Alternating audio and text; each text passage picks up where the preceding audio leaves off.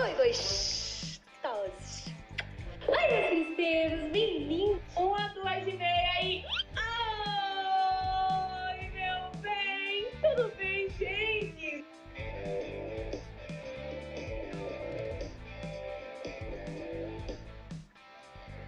Bom dia, boa tarde e boa noite, galerinha.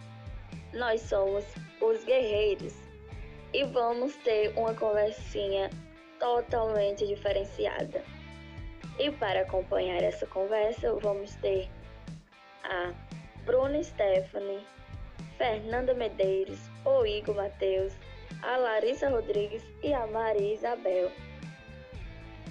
E hoje, em nossa conversinha, vamos falar sobre o Instagram como ferramenta de trabalho.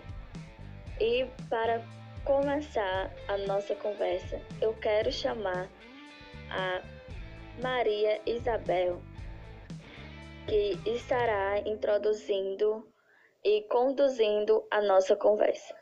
Obrigada, Dalmácia. E vocês não, não ouviram errado. A gente vai realmente falar sobre o Instagram. Isso mesmo. Hoje o Instagram é uma ferramenta de trabalho dos influencers e é simplesmente a rede social mais usada no mundo inteiro.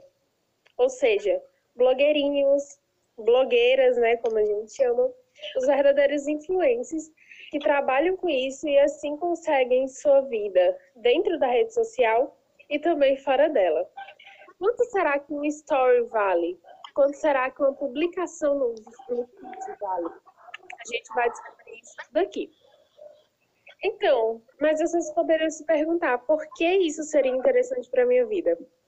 O Instagram, ele está dentro dessa nova era de inovações no mundo do trabalho, possuindo o peso do marketing e sendo de fato essa nova vitrine online, expondo seus produtos, expondo modelos, expondo desfiles e criações.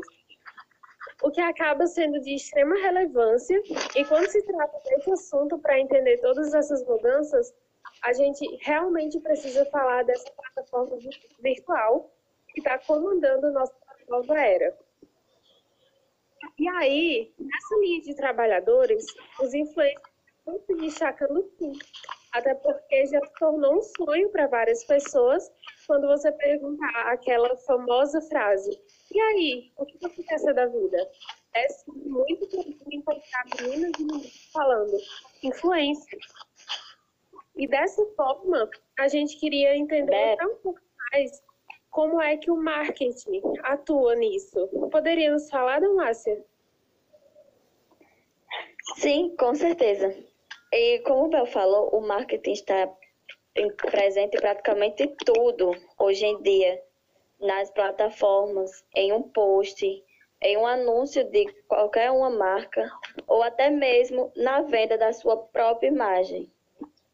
É, e pesa bastante essa questão mesmo de influencer e influenciado, né? Que querendo ou não, que nos afeta bastante.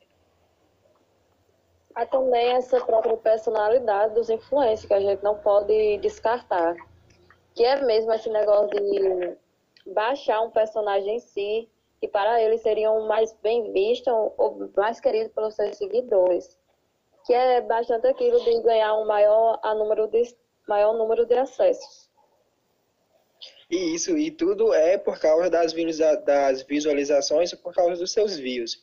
O papel dos, do, do, dos seguidores é como, como se fosse um receptor de informações e da compra e da ideia que aquele influenciador vai propor para ele, que vai vender para ele.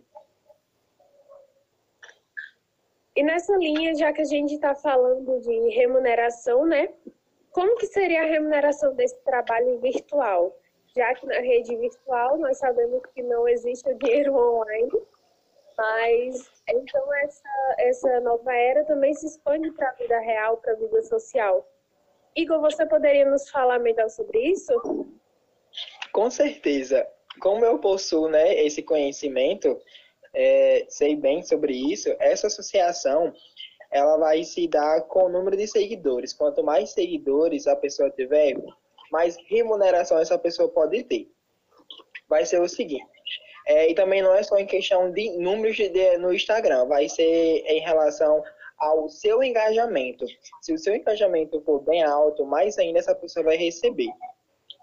Vai existir uma troca de serviço entre uma empresa e um influenciador. Esse influenciador muitas das vezes vai ganhar a, a vai assinar um contrato com uma empresa valendo a eu vou postar um stories que dura 24 horas por 200 reais. Um story, dois stories seria 400, entendeu?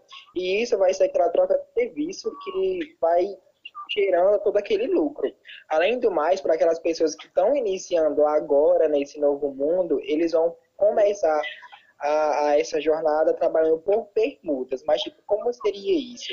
Seria aquele influenciador que ele vai falar com as lojas, vai, ser, vai oferecer o seu trabalho para, é, digamos assim, ganhar um poupa, ganhar. Muitas vezes isso acontece com lojas de comida, que manda a, a um lanche para tal pessoa para ele divulgar, entendeu? Com isso, o, o, o dono do estabelecimento lucra, como também o, o influenciador, porque ela acaba sendo visto pelas outras lojas e como vai ocorrer uma concorrência entre estabelecimento, eles vão querer contratar aquele influenciador que vai ter mais engajamento. Além do mais, tipo, como eu falei, dos contratos que vão existir.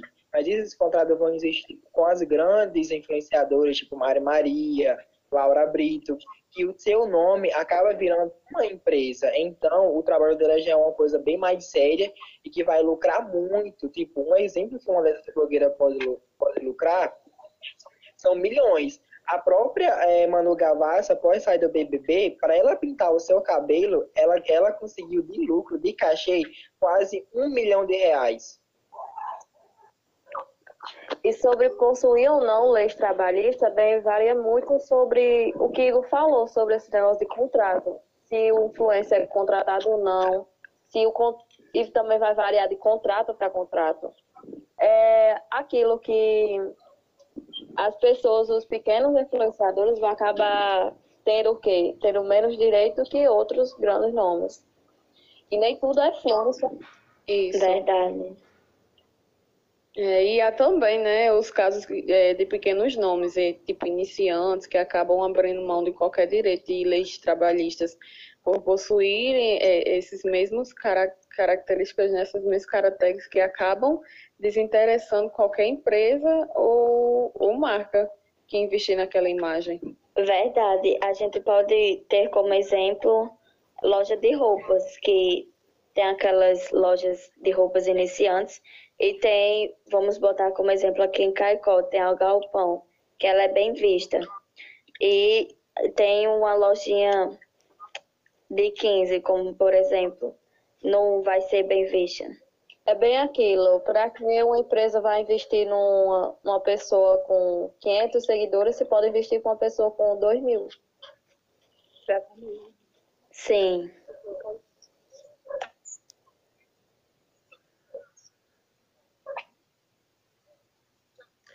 Exatamente.